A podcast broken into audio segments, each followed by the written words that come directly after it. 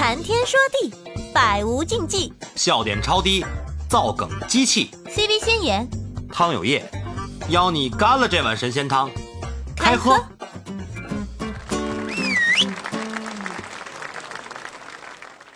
花姐来啦，花姐，江北也来了。哎呀，上麦，聊起来呀！今天我们聊星爷来了，开始吧，到点儿了，十一点半了，咱们今天开始吧。啊，今天咱们的话题是聊星爷啊，星爷是基本上是陪伴了八零九零后咱们这代人的成长啊，都是看着他的这个无厘头喜剧长起来的。本身呢，他对华语影坛的这个喜剧片电影也造成了一个深远的影响。呃，今天我们聊星爷啊，星爷在那个华语的喜剧电影界，就是怎么说呢，只有一个字，就是顶啊。我觉得，因为我很喜欢星爷，从小就看他的这个电影，一个电影我要看好多好多好多遍，然后可能少则十五到十遍，多则可能二十几遍都会有。嗯，然后今天为什么要聊他呢？因为我们发现，就是星爷的他的整个，嗯，整个自己的成长环境也好，他的个人的成长历史，整个履历也好，是造成他现在他能够成为这么一个喜剧大拿的这么一个一个一个怎么说呢？一个奠奠基吧，嗯，积淀。所以呃，想要去去分析一下，就是星爷这些喜剧电影，它背后他们嗯想要表达的意思，还有他拍的这些电影，他从他这些电影里面的人物角色去映射出呃他自己身上的一些经历。所以我们今天比较想从这个角度去聊一下星爷他和他的电影。刚才那个花姐来刚才嗯花姐来上麦的时候说嘛，说昨天我们聊了一期，就是关于这个呃周星驰喜剧电影那些金牌配角。然后我刚才跟嗯花姐也说，我说为什么昨昨天我们去聊一场，就是想把该笑的都笑的差不多了，然后今嗯天咱们很正式的坐在这儿去聊星爷，聊星爷的作品，聊星爷这个人，以及聊他给咱们带来的一些思考。这个人。感觉我刚才跟花姐也说，感觉真的是把它掰开了揉碎了，掰开了揉碎，了，再磨成粉再冲出来 冲出 去聊去去聊星爷这个人，可能就笑不出来了。本身他这个人是一个很腼腆、很害羞的这么一个人，他所给咱们呈现出来银幕上那个他，其实不是真正的他。虽然咱们从他这儿拿走了很多的快乐啊，但是他本身过的其实并不是特别快乐，可能就跟大多数的嗯。天才是一样的，他嗯。在现实生活中他不是一个特别快乐的人，就是因为他太聪明吧，都有关系。嗯。嗯，也跟他从小成长的那个，其实他星爷是一个完完全全的一个屌丝逆袭的这种这种故事啊，他的他从小的经历，嗯，他童年天才天才都是孤独的。哎，刚才我刚才说那句话，你听到了吗？老唐，就是我那天看到星爷的电影下，就是抖音下面有一个评论，那个人是这么说的：呃，嗯星爷的电影亵渎了所有，唯有唯唯独没有亵渎爱情，亵渎，我感觉亵渎了说的所有。说的有点儿有点儿，还是有点过吧，就是有点重吧过嗯，有点嗯重，嗯。但是对爱情的这个诠释确实是很深刻的，包括咱们说从《大话西游》也好啊，包括从这个《喜剧之王》里面都能看到，包括甚至说《美人鱼》这种后期的片子，它里边都有这种对爱情的这种诠释吧。我感觉，哎，如嗯果用你来让你来总结啊，你觉得这三部片子的爱情分别代表什么？我觉得那个呃，我先说啊，《大话西游》我觉得是爱不得，求不得是吗？对，爱而不得，求而不嗯得那种感觉。求而不得。喜剧之王是什么呢？喜剧之王是懂得放手，我感觉是就是真正爱一个人是懂得放手，给他他想要的，要成全。对，成全。嗯，那那个还有一部，美人鱼啊，嗯，美人鱼。美人鱼，我感觉就是双向奔赴吧，给我的感觉应该就是双向奔赴吧。爱是两个人的就就比较纯粹，对共同的努力，双向的奔赴。纯粹的爱情，就很纯粹的双向奔赴，就抛开所有的阻力，包括已经超越了种族，对，超越了对超越了种族，超越种族的爱，嗯，就是真是那种义无反顾，相当于是那种义无反顾的双向奔赴。其实虽然短暂，但是浓烈。嗯嗯，对，不求最后的天长地久，但呢，但是这个，但是美人鱼还是给了他一个比较好的结局，相对相对比较理想啊，比前两部要效果要好很多了。你前两部都是意难平的状态，对，都是 B 一结尾。嗯，尤其是《大话西游》，那真的是很多人心中的一个痛吧。就包括说现实生活中的这个周星驰跟朱茵这两个人吧，在很多人心目中也是一个意难平，就是觉得这两个人真的合适，也可能是确实《大话西游》这部片子对我们的影，对我们青年时期，尤其是刚建立自己爱情观那段时间，那那种那种美好，给了我们。就它里面的那些含义，我觉得就是在年纪小的时候是看不懂的，就是会觉得，哎，他明明不是喜欢白晶晶的吗？怎么后来又喜欢了？呃，紫霞仙子呢，对吧？他明明喜欢这个的，然后后来怎么又喜欢另一个？这个就觉得他有点就是反复横跳的感觉，有点花心了，花心，对，有点渣这种感觉。那一个是，其实我觉得对白晶晶他是主观意识上的喜欢，因为他从来没有见过这么好看的女女女孩子，那时候对，有点像初恋一样那种感觉。然后可能就是被白晶晶的一些外表所吸引。但是遇到朱茵的时候，他其实不知道自己喜欢紫霞仙子的，一开始，对，他并不知道，他也不承认。直到葡萄葡萄告诉他这个事儿，他才有有有所察觉。对，菩提老他才有所察觉，而且他直到那个叫什么剑抵在他喉咙，他还在那边演。对，他还是不承认，但是是是紫霞拖着他，让他去让他去承认自己就是对紫霞是有感情，就是是另外一种。就是方向的那个维度的感情，大家有没有更更加深入的一点的那个观点？文墨，你有什么要说的？哎呀，我觉着那个他他自己认为他是喜欢白晶晶的，对。然后最后不是问问了他那个那个椰子嘛，那个心脏型的椰子，对。那那个椰子就是子佳在他心那个椰这在他心里流了一滴泪，所以他本心他他本心应该是喜欢紫霞的，但是他挺矛盾的，因为他这有没有一种？有没有一种那个白晶晶是白月光，紫霞是朱砂痣那种感觉？一个是带给你美好的，一个是扎痛你的，那么一个两个不 同的好像有那个意思，嗯，有那意思吗？对，可以这么说，可以这么理解，嗯，都是有有自己呃真真正想要的，就是想去追寻的，想去追求的那个，但是那个不一定是最适合你的，而且不一定是你的真心，它只不过是一个一个期望，是吧？摆在那儿的。就比如看到一个女神，觉得她很漂亮、很美好，然后就想去拥有她。但是实际事实上，你真心会喜欢的东西会被吸引的，往往是跟你自己想象出来的是不太相同的一个不太相同一个人，而且也不一定最后走到一起的，真的就是就是你追寻的那个东西，真的不一定是最适合你的，可以这么说。那这个白晶晶就挺可怜了。白晶晶算什么 算什么情况呢？为什么要伤害我？这种感觉，那其实有点渣，啊，真的。所以他他这个就是没有有那个其他小伙伴也可以上来聊啊。大家应该都看了星爷的星爷的电影。今天咱们去聊聊这个周星驰啊，为什么他在华语喜剧电影里边有这么大的成绩？就是他其实颠覆了一些东西，就是他尤其是他提。他所构筑出来的这个无厘头喜剧这种表演方式，是以前咱们从来没有接触过的。就说用一种一本正经的这种状态演绎一个特别不合逻辑的这个事儿，造成那种反差感。这个事儿本身它并不好笑，但是它的这个反差感反而让你觉得特别特别有意思，是是这么样一个状态。这也是让让大家去真正去熟悉他的这个。喜剧，或者是接接纳他的喜剧，最后把把这个东西一直能留在心里。就是他当时在他的电影里边创造的一些梗，给咱们都是津津乐道的，现在还能回忆出来。而且他给给了咱们什么？给了咱们更多的是什么？给了咱们一个自己创造梗的一种能力。我不知道你们有没有这种这种体会？是我我现在时候对于一些事儿，对于一些人去发表一个见。看法的时候，我都会采用这种很无厘头的这种这种状态，去自己去造一个梗。对你，你大家大家都知道你很无厘头。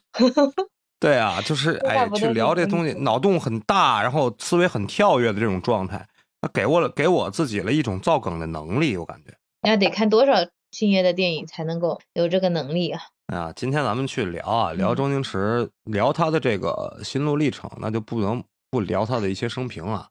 就为什么他能够到现在这种地步？然后他是本身是一个怎么样的人？星爷其实，嗯，在小时候家境是很贫寒的，咱们可以用贫寒来形容。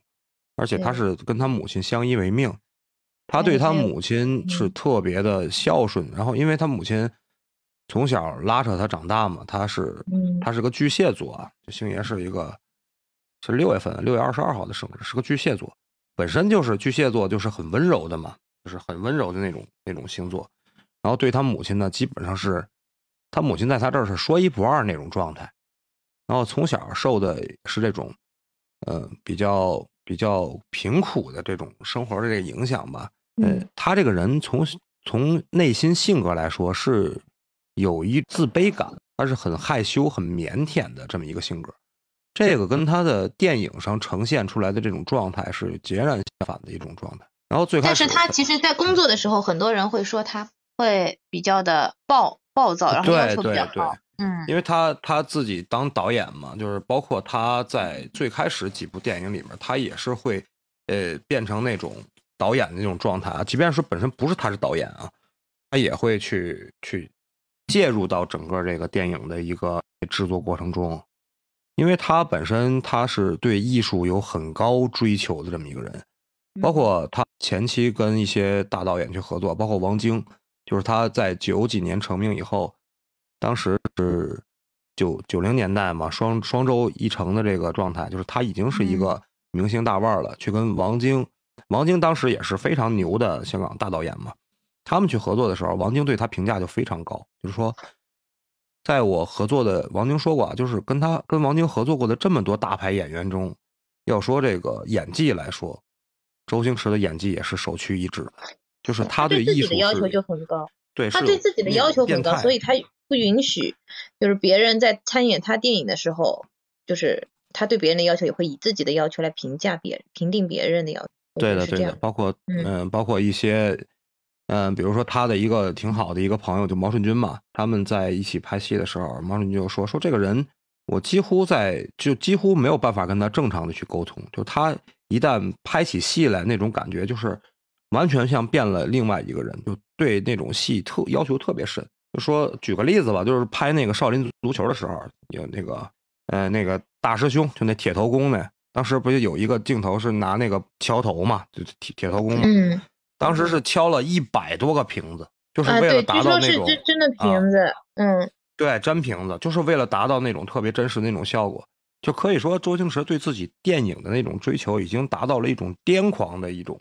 一种境界，但是我也很佩服他，他从事这个行业这么多年，他还能够在就是自己已经功成名就之后，仍然这样子的去钻研和高要求，我觉得很不容易。你就我拿我们自己来说，你如果一个工作做很多年，你还会有这样的激情和热情吗？对，就是还还会有这样子的一个要求去放在里面，很多人都会到后面越来越油，对，到后面会应会应付啊，或者是会敷衍啊那种那种感觉。反正我已经达到这么一个高度了，你们甩不下来我啊，我就吃我老而且会有很多人去去追捧他，也会听到很多来自各种各种地方的赞美声嘛。在这样子的声音里面，他没有迷失自己，我觉得这一点。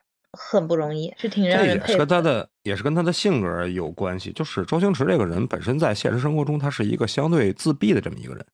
你看他在大红大紫的时候，网上其实有很多对他的质疑啊，就包括他说他这个无厘头喜剧风格是本身是哗众取宠、跳梁小丑，包括也会有一些香港嘛狗仔也会扒他的一些自己的一些感情问题嘛，比如说他跟那个。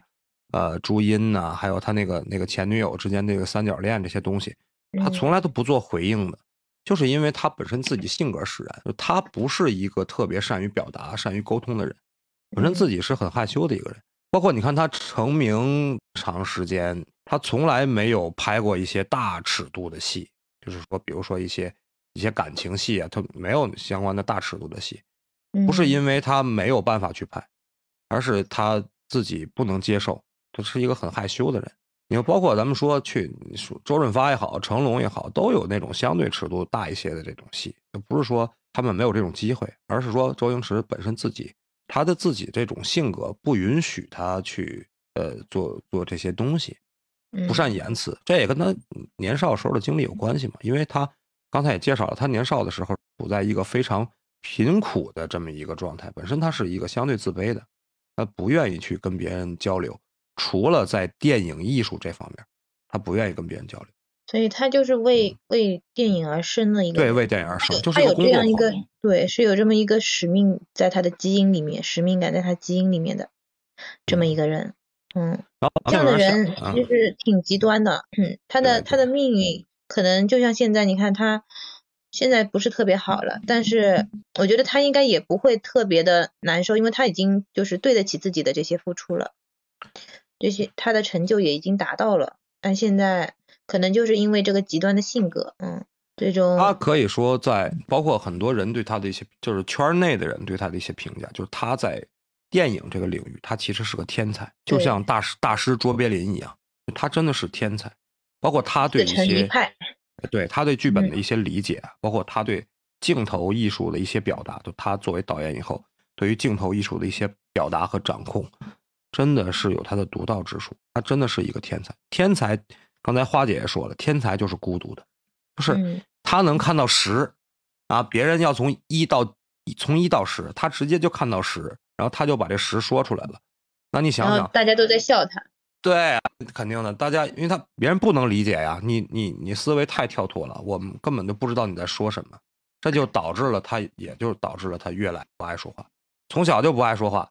长大了以后呢，又因为这个自己的跳跃性啊、思维的这种、这种、这种状态，就跟别人越来更加去无法交流。他就更愿意拿电影去表现自己的一些东西，包括他的电影里边有很多都是他他自己的一些心里话，他就通过自己电影里边的角色把他去表达表达出表达。我发现吧，就是真正的喜剧人，这些喜剧大师，他在舞台。舞台背后好像都是这种特别孤独、特别寂寞的这种人。你看郭德纲也是，呃，就是你刚才说的卓别林，其实这些人都是他在舞台上可以带给所有人那种欢笑啊，什么都很厉害那种。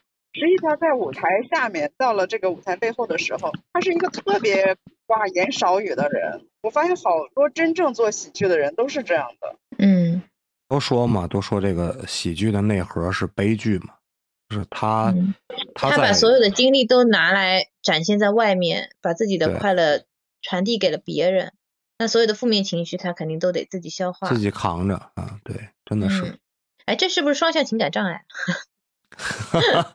也也不能这么说吧，因为，嗯，怎么说啊？星爷其实他在整个这个成名这个道路上还是挺挺坎坷的，也是因为这个坎坷，可能造就了他的这种。这种双面性吧，因为咱们都知道啊，星爷的一部作品就是《喜剧之王》，基本上就表现了他当时在跑龙套时候那种状态啊。里边有一句话，我刚才说了嘛，说他把自己的这个想说的一些话，就融入到他演员这个台词里了，就是就是那句，嗯，你能不能只说我是一个跑龙套的，不要在前面加一个死字？嗯，对，就是他就是那种状态。就开始他入行的时候也是。嗯，没有什么好的一些片约给他，都是在跑龙套嘛。包括咱们耳熟能详的，在这个八三版八三版《射雕》里边演的那个宋兵乙，兵宋兵乙，宋兵乙那个片儿，当时达叔也是去客串了，还客串了一个丐帮的一个长老，就比级别还要高，还有还有两句台词呢。他宋兵乙好像是没台词，就是周星驰那阵儿可能是没有台词，有台词。有台词吗？有有台词，我的天，我都记不太清了啊！别什么别说抓了你家一只鸡怎么怎么地的，就那个，就是他抓了就那个，还还有一个那个还有一个配角在那里边，那个有一个梅超风抓死的那个也是一个替死鬼，啊 啊，也是周星驰，也是周星驰啊，客串了两个角色哈。对，就是他还跟导演说你说我能不能挡一下再被抓死，然后导演说不行，呃。他这就是死，你就你就直接死就行了。这个也是在那个《喜剧之王》也是嘛，说他这个死的时候，他不也也想展现嘛，就展现一些自己死的一个过程什么的。也不被导演允许。我插一句话啊，就是刚才老汤说那个说那点，他说那那句台词说不要说我是死跑龙套的，我突然觉得好像在周星驰的，嗯，这个就是这他这个电影里，呃，一部分又周星驰又觉得自己是有自尊心的，另一部分他又是自卑的。这个自卑是表现哪哪些方面？哪哪句台词呢？就像我们看那个《大话西游》最后一最后一段，就是。呃，你看那个人好像一条狗，我觉得他不是不是他这个就不是自卑是自嘲。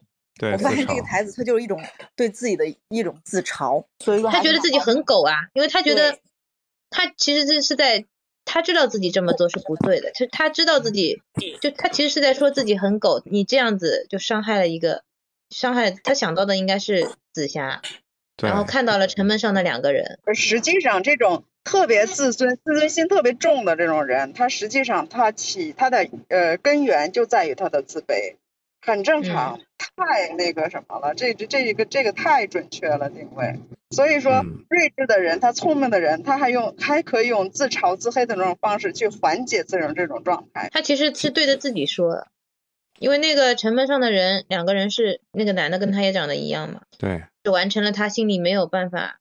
没有办法完成的事啊！对，然后城门上的人看到楼看到下面的孙悟空，然后就说：“哎，他长得像条狗。”其实就是一个双向的自自己和自己对话的这么一个穿越的那种感觉，这个镜头我觉得。然后是什么样的一个契机？呃，最后成就了这个星爷呢？就是一九八八年的时候，李修贤就是老拍这个香港警匪片《老演警察》那个李修贤拍过那个，他拍拍了个《霹雳先锋》。这个电影，当时这个李修贤在圈内混的已经是风生水起了，然后给这个他发现了这个周星驰，然后给他了个机会，让他去演一个偷车贼嘛，是个小一个配角，然后星爷就通过这次这个演绎呢，就得了一个最佳男配，香港金像奖最佳男配。这时候，哎，他的这个天赋就被很多人去发现了，发现了以后呢，后来就开始就是在九零年的时候就拍了。他的相当于是成名作吧，就是《赌圣》系列，嗯，包括现在咱们去想这《赌圣》系列，但也是咱们嗯记忆里边一个非常经典的周星星嘛，搓牌嘛，特异功能，对，现在也是特异功能。他当时还跟一个独眼在那边斗呢，对对对，那个叫大大军什么？是叫对对对大军，两部都有他，好像是。对对对，然后当时你想，当时刘德华已经已经成名了，就是他们去合作。然后从这个赌赌圣开始，这个周星驰的票房号召力就一下子就起来了，然后就出现了这个香港华语电影九十年代双周一成的这种鼎盛时期，就是当时那种大繁荣，香港电影大繁荣。然后他的独里头喜剧的这些呃概念也广为流传，被你看他有好几个概念，他有过，他有这种赌。就是赌神情节，有没有？对 对，赌神情节。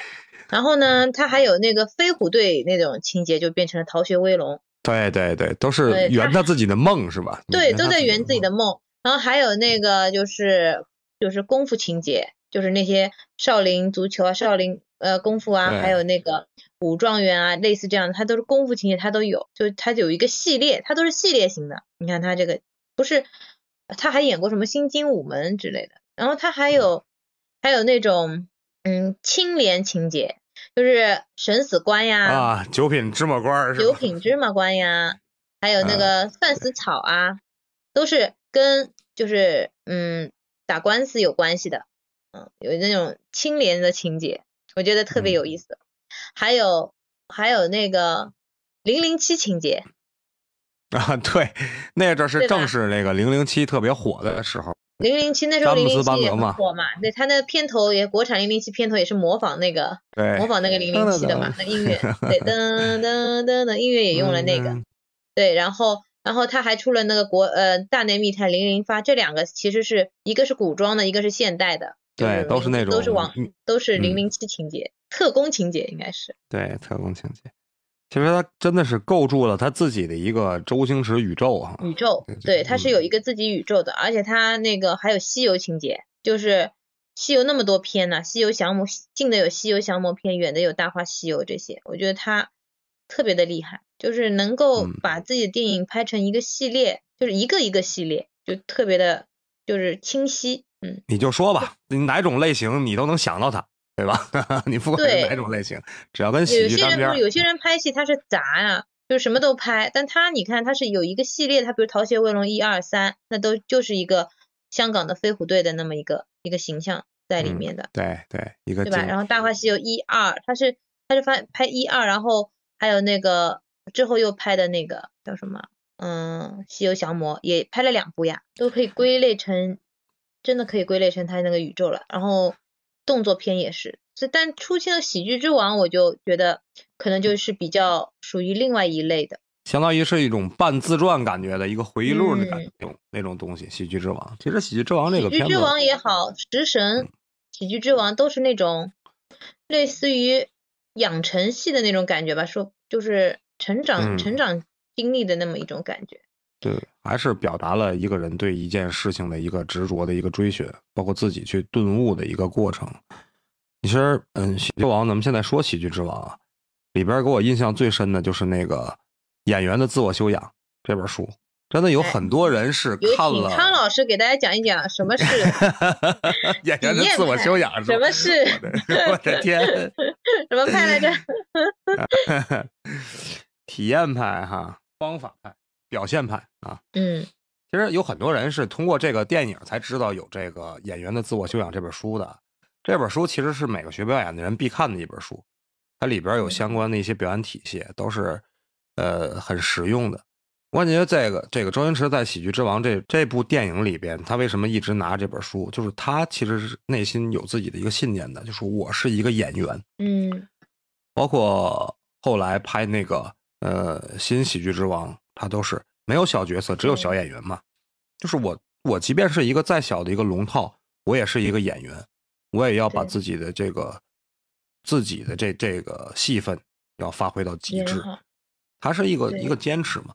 也正是由于由于有这份坚持，他的演技才会被发现，才会被肯定，最后才能成就我们现在华语喜剧里边的一个经典。聊这个华语的这个喜剧电影，周星驰肯定是绕不过去的嘛。包括他给我们的一些，嗯，一些经典的一些桥段，都是很难忘的。《唐伯虎点秋香》里面那个哭小哭小强那段，他甚至创造了一个小强跟蟑螂之间的一个联系。就是咱们都知道，一说小强，都知道这个东西是蟑螂。你说这个东西。他是怎么怎么出来的？就是呃，周星驰创造了这个这个梗嘛，就是小强狼的一个联系，包括旺财是吧？一说，甚至说咱们说狗，就都可以用旺财去代指。说一说旺财就知道是狗，这个东西真的是对咱们这代人影响真的是特别大。而且就是我刚才也说了，他其实这种无厘头的搞笑风格，他给我们提供的是一个创造梗的能力。嗯，包括我们现在也是，周星驰并没有说。把这个呃八戒跟这个猪头联系到一起，但是我们有时候然后最后一句话，这个猪头怎么卖？这个猪头不卖 是不是？这个猪头怎么卖？这个猪头不卖。嗯。然后就是怎么说呀？就是嗯，星爷为什么说他是孤独的？就是因为他真的是把自己的全身心都投入到这个电影事业里边。他很难分心去把一些，呃，精力放到这个与人的交往上，导致他身边的很多认为他是一个很难沟通的这么一个，太注重这些艺术层面的一些追求。我记得在那个国产零零七里面，星爷是是当时他是那个呃被从那个档案里面调出来的嘛，就是从那个已经是。不合格的那种废弃的废弃档案里面调出来，然后他就那个里面的他们那个司令好像就说了一句话，他说就算是一条内裤、一卷卫生纸也有它的用处，就把它给拿出来用了。当时就是这么选的他，我觉得哇，这也太草率了吧，去完成一个这么难的任务。呃，而且给他配的这个配的配的这个搭档这个达文西，嗯，配的是个精神病，后面不以前没有看明白。后面才明白，原来这个司令他是坏的，所以他不希望他能够完成这个这个任务，叫恐龙恐龙骨头的任务嘛。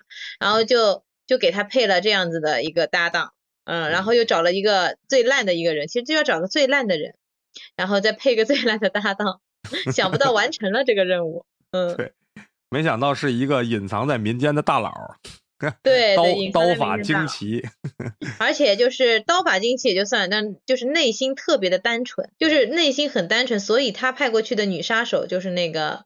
袁咏仪演的那个女杀手，结果也被他也被他给感化了，策反了，给策反了，给策反了。一首我最喜欢他里面那那首歌了，李香兰那首歌。而且他那个那个那那个是什么？就上那个刑场那那那那段啊啊，对，说什么？那 说说他有关系，然后他，然后然后然后那俩人说说什么？说说他老爸就是那个什么陈陈局长，然后对对对，然后就被打死了。然后还有一个什么是无敌什么飞什么腿，然后就一个人在飞飞到半空中，然后被打死了。对，那个那个哥们儿就是李立池，就是导演，对对是他是他，导演或者客串，飞上去被打死了。